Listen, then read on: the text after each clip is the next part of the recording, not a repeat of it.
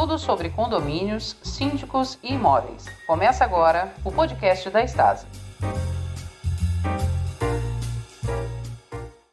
Olá, ouvintes. Está começando agora o podcast da Estasa. Eu sou Luiz Fernando Barreto, diretor-geral da Estasa. Hoje a gente vai conversar com o Marlon, que é o nosso responsável pelo atendimento dos clientes. O tema que a gente vai falar hoje é sobre pandemia, mas não sobre propagação de vírus ou coisas assim. Hoje vamos falar dos problemas da administração financeira do condomínio, os lockdowns que tiveram, né? Tudo bom, Marlon? Oi, Luiz, tudo bem? Boa tarde a todos. Eu sou o Marlon, como foi falado pelo Luiz. Nosso bate-papo de hoje realmente de tema relevante, porque a gente tem visto muitos problemas na administração de condomínios. Nós que estamos aqui no dia a dia lidando com os clientes, vivenciamos isso na pele. Então, podemos trocar algumas ideias a respeito desse tema muito importante.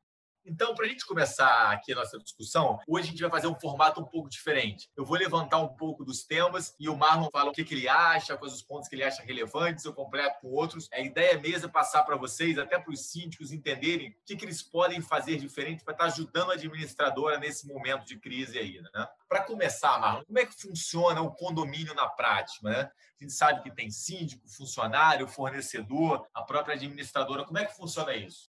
Bom, Luiz, como você disse, né, são vários personagens aí envolvidos no dia a dia do condomínio e, dependendo de cada perfil, você tem alguma vinculação de responsabilidade. É, por exemplo, o síndico é o representante dos moradores, dos condôminos. Né? Ele é regido lá pelo Código Civil, tem o artigo 1348, em que lá estão previstas as atribuições do síndico. Então, a gente tem essa relação direta. O síndico não é funcionário do condomínio, ele não tem nenhuma vinculação trabalhista com relação ao horário, mas ele é quem responde pela coletividade. Os funcionários já têm uma relação trabalhista né, com o condomínio, são regidos pela CLT e outras convenções coletivas de trabalho, né, já tem uma relação de subordinação, cumprimento de horário, é, como se fosse patrão empregado mesmo. Fornecedores e administradoras já estão no campo das relações de defesa do consumidor, né, são relações contratuais entre as partes, cada qual com sua obrigação, tanto da prestação de serviço quanto contra a prestação financeira, né? Essa regulação é pactuada por contratos, né? Seja de prestação de serviço, no caso da administradora, ou por venda mesmo de material ou de mão de obra, no caso dos fornecedores. Então, são relações diferentes, né? Que vão conviver nesse universo de condomínio. Então, baseado nessas diferentes enquadramentos, é que poderão ser exigidas os cumprimentos, digamos assim, do que se espera de cada um a gente vê que no condomínio tem muito tipo de empresa, muito serviços diferentes envolvidos, né? E os decretos de proibição, de lockdown, sempre foram feitos, né? Preparados em três dias, de vez em quando em cima da hora. Mesmo que fosse elaborado com mais tempo, é muito difícil quem está escrevendo lembrar de pegar exatamente todos os tipos de trabalhos e serviços e falar assim: você pode, você não pode, aquilo tem que ser de casa, aquilo pode ser presencial, ou aquilo é essencial ou não é, né? É muito difícil você julgar isso. E no final, o que, era feito com muito critério? Era pensado em bar, restaurante, loja, ou seja, o comércio em geral os decretos saíram e não ficou sempre muito claro o que podia e o que não podia trabalhar presencial. A parte de porteiros, prédios, dos funcionários, sempre ficou permitido. Sempre saiu alguma coisa como funcionários de condomínios, funções como limpeza e zeladoria, que a gente pode entender também que são as pessoas dos prédios. Então, isso sempre foi permitido trabalhar. Então, aconteceu que a gente nunca teve problema dos funcionários irem até o seu local de trabalho para trabalhar. Lógico, tiveram pessoas que foram deixadas em casa por questões de segurança, idade avançada, alguma doença, alguma coisa assim. A grande questão foi nos fornecedores. Algumas funções foram automaticamente proibidas. No primeiro decreto não podia academia, mas não ficava claro se, por exemplo, a administradora do condomínio era essencial ou não. Mas a gente sempre entendeu que a gente, de alguma forma ou de outra, caía no mínimo num item que eles colocavam lá, como serviços que não podem parar. Porque imagina, se a administradora para, chega no final do mês, como é que a gente vai pagar todas as contas dos condomínios se eu não arrecadei dinheiro? Se eu não peguei quantas horas extras os funcionários fizeram, se eu não recebi a conta, como é que eu vou pagar? Aí se eu não pago, aí corta a água, corta a luz, o que acontece? Para o condomínio. Então a gente classificou, não, isso é um tipo de negócio que não pode parar e a gente sempre trabalhou, né? Então acho que o grande desafio da administradora, que as pessoas não entendem, é que ela não pode parar, porque se ela para, ela para outras coisas. Eu acho que isso é o, é o ponto mais relevante, né, Marco?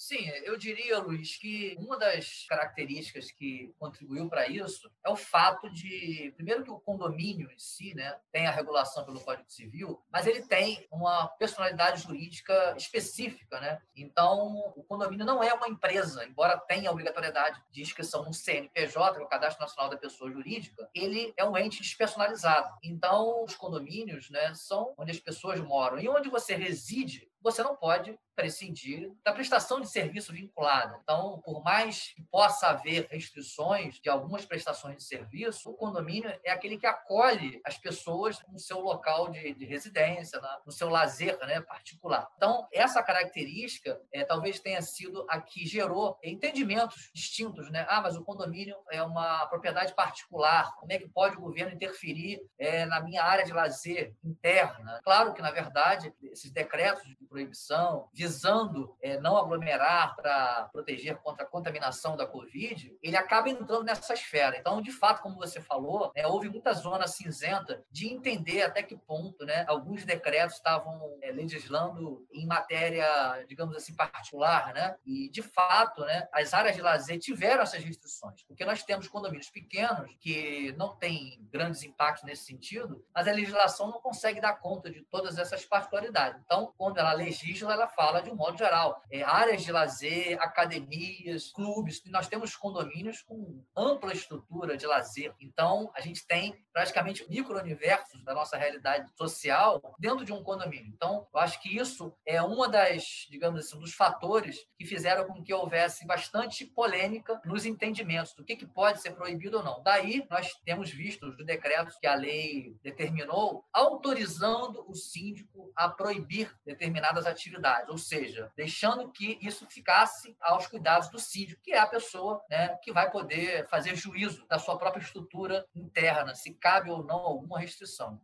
Outra coisa importante é que, desde o começo, os decretos, as proibições falaram que era proibido o trabalho presencial. Então, se criou muito aquele novo modelo do home office, ou trabalhar de casa, ou trabalho remoto. Né? O grande desafio é que as empresas não estavam preparadas para isso. Agora, imagina, se as empresas não estavam preparadas para esse trabalho remoto, imagina os condomínios. A maior parte dos síndicos funciona de que forma? Ele recebe aquelas contas todas pelo correio que chega na portaria, ele abre a conta, olha para ver se foi aquilo que ele contratou, se o valor está de acordo com o que ele paga todo mês, ele pega, dá um visto, autoriza a conta, né? E deixa na portaria autorizada. Por quê? Regularmente, as administradoras passam lá o seu motoqueiro através do malote, pegam toda essa documentação e trazem para a administradora para pagar. Então, o processo que o síndico está acostumado é um processo que ele recebe o papel, autoriza o papel e manda. Lógico, alguns síndicos já recebem contas eletrônicas? Tem, mas alguns e nunca são todas as contas. Sempre tem um prestador que ele foi comprar alguma coisa para o condomínio para manutenção ali na loja da esquina e que ele tem um recibo, uma nota em papel. Ele precisa mandar esse papel. O que ele poderia fazer seria, de repente, escanear todas as contas, mandar por e-mail, mas ele não está preparado para isso. O condomínio, principalmente os pequenos, não tem essa estrutura, né? Então, acho que o primeiro desafio, quando deu o primeiro lockdown lá, o impacto foi: condomínios não estavam preparados para esse trabalho remoto. Então, o que a administradora teve foi obrigada a manter, mesmo tiveram que manter o serviço do malote, que ia lá, pegava as contas e trazia as contas em papel para serem pagas. Desde o começo, não teve como separar todos os processos. Lógico, algumas coisas a gente conseguiu empurrar um pouco para frente. Eu pagava todas as contas, mas não aglomerava as pessoas naquele começo para montar a prestação de contas. A gente fez isso mais ponderadamente, mas eu não podia deixar de pagar a conta. A mesma coisa para os salários. Os funcionários de condomínios provavelmente são os mais complexos de você pagar salário todo mês. Condomínio normalmente tem funcionários trabalhando sábados, domingos e feriados. Não importa se tem sábado, domingo e feriado, tem alguém trabalhando. Então, os pagamentos desses dias são majorados em percentuais acima do, da hora extra, da hora normal, uma hora extra mais cara, né? Então, todo mês você precisa contar quem trabalhou no sábado, quem trabalhou no domingo, quem trabalhou no feriado. Então, isso é um negócio que varia todo mês. Então, o síndico precisa informar foi o funcionário A, B ou C, qual deles que trabalhou. Então, a gente precisa receber essa folha de ponto para pagar os salários. Então, isso é mais um desafio que o condomínio estava acostumado a fazer isso manual. E os síndicos não tiveram como migrar automaticamente para o eletrônico para poder trabalhar todo mundo de casa. O primeiro modelo de lockdown lá, o que a gente teve no ano passado, foi muito complicado, foi um aprendizado muito grande. A gente recuou, trabalhou com menos pessoas, mas, por exemplo, aqui na Estado, a gente nunca parou de trabalhar. Então, acho que isso foi uma coisa muito importante e que a gente foi aprendendo ao longo desse ano, né, Marlon?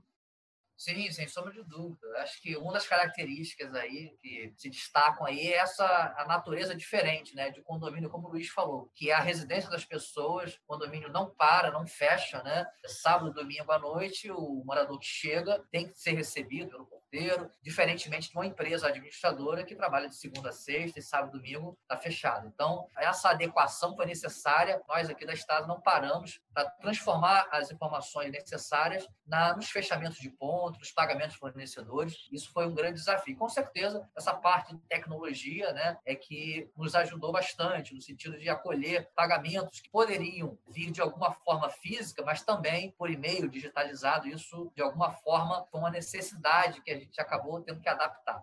Esse aprendizado que começou no passado, então vamos falar, o primeiro lockdown foi em março de 2020. Nesse ano, a gente evoluiu muito em termos de tecnologia, de processos mais remotos. Isso foi fundamental. Por quê? Porque esse último lockdown foi criado feriadão de 10 dias, ele foi criado em cima da hora, né? Se decidiu e três dias depois começou a valer. Ele foi do dia 22, alguma coisa assim, até o dia 5 do outro mês. Ou seja, virou o mês. Na hora que vira o mês, você realmente tem salário para pagar, muita conta vencendo. Então, como a Estado se preparou nesse último ano, a gente conseguiu sobreviver bem esse período agora. Mas eu acho que um outro ponto importante agora, que é um outro desafio que as pessoas não reparam e que agora começou a pegar mais forte. Uma das maiores restrições para o condomínio do lockdown foi a proibição de assembleia. Então, no primeiro momento, as assembleias proibidas não acontecia assembleia. Depois a gente começou a aprender novas ferramentas e começamos a fazer algumas assembleias virtuais. Começou a acontecer a assembleia virtual, funcionar e dar certo mas assim mesmo não resolveu tudo. Então, deixa o Marlon contar agora um pouco nossos desafios das assembleias virtuais e o que, que a gente ainda sofre com esse problema até hoje com a prorrogação das assembleias, com a proteção da lei, inclusive dos mandatos de síndico, até o final de outubro de 2020, a gente teve aí um período, praticamente março a outubro, que podemos dizer que praticamente pegou um exercício inteiro. Né? Então, muitos condomínios tiveram que colocar suas assembleias, seus mandatos em dia, de novembro até fevereiro, mais ou menos, fevereiro, março de 2021, né? já praticamente fechando o próximo mandato. Só que nós não tivemos uma redução nessa questão da pandemia e o risco continua muito alto. De fato, a gente tem aí momentos específicos, né? Primeira onda, segunda onda, e isso faz com que os decretos estejam ligados nessa, nessa movimentação. Então, boa parte das assembleias foi realmente prorrogada, houve muita consulta de até que ponto eu poderia fazer ou não as assembleias. Nós tivemos casos, sim, é, em condomínios que houve a convocação de assembleia presencial depois de outubro de 2020, que era o limite que foi concedido pela Lei é, 10.014, né, que ainda assim houve denúncia e houve polícia para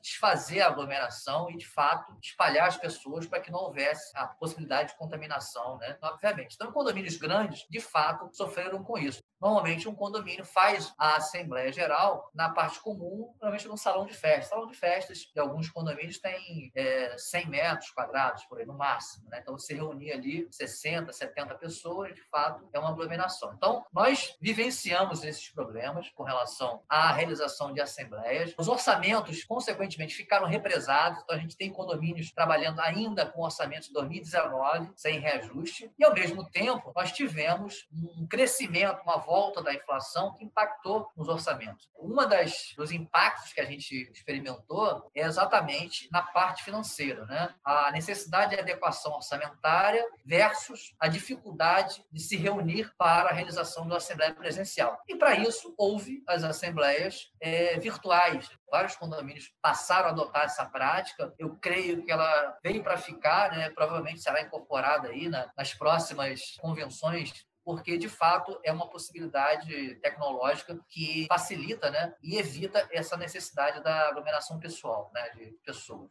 Essa dificuldade representou problemas de ordem financeira dos condomínios que agora nós temos que dar saída agora nesses três primeiros meses do ano de 2021. Normalmente boa parte das assembleias acontece e que a gente agora tem que adequar essa, essa nova realidade, ou seja, adequação dos orçamentos dos condomínios, ajuste dos contratos, controle de inadimplência e adequação das suas arrecadações.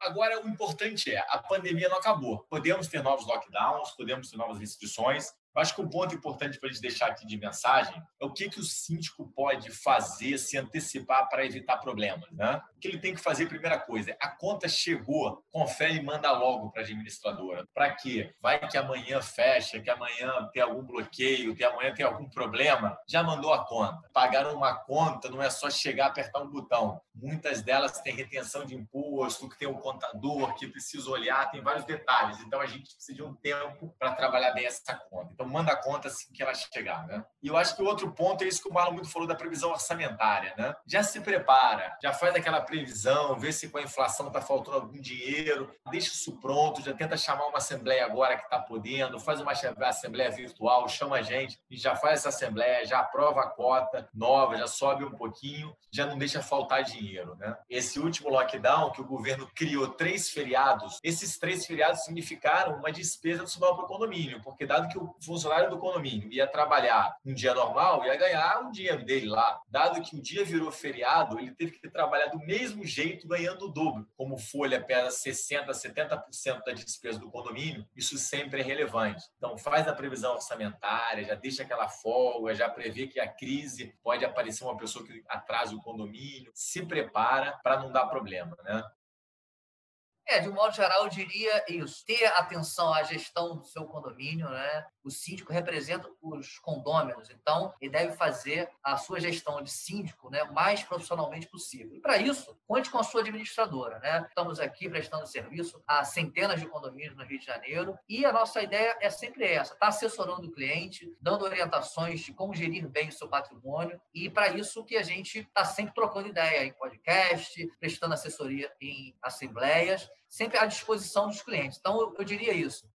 Pessoal, estamos encerrando mais um episódio agora do podcast da Estasa. Eu agradeço o Marlon pela participação sempre oportuna e com ótimos comentários. Hoje falamos sobre a administração financeira do condomínio na pandemia, né, os problemas que podem ter. Muito obrigado. Caso tenha alguma outra dúvida, envie mensagem para marketing@estasa.com.br e responderemos todas as dúvidas, tiramos todos os esclarecimentos adicionais, etc participe e olhe sempre nossas redes sociais. Nós estamos no Facebook, no Instagram, no LinkedIn, no YouTube, onde sempre temos entrevistas, publicações sobre o mercado imobiliário, de condomínios. Muito obrigado e até logo. Esse foi o podcast da Estasa. Até o próximo episódio.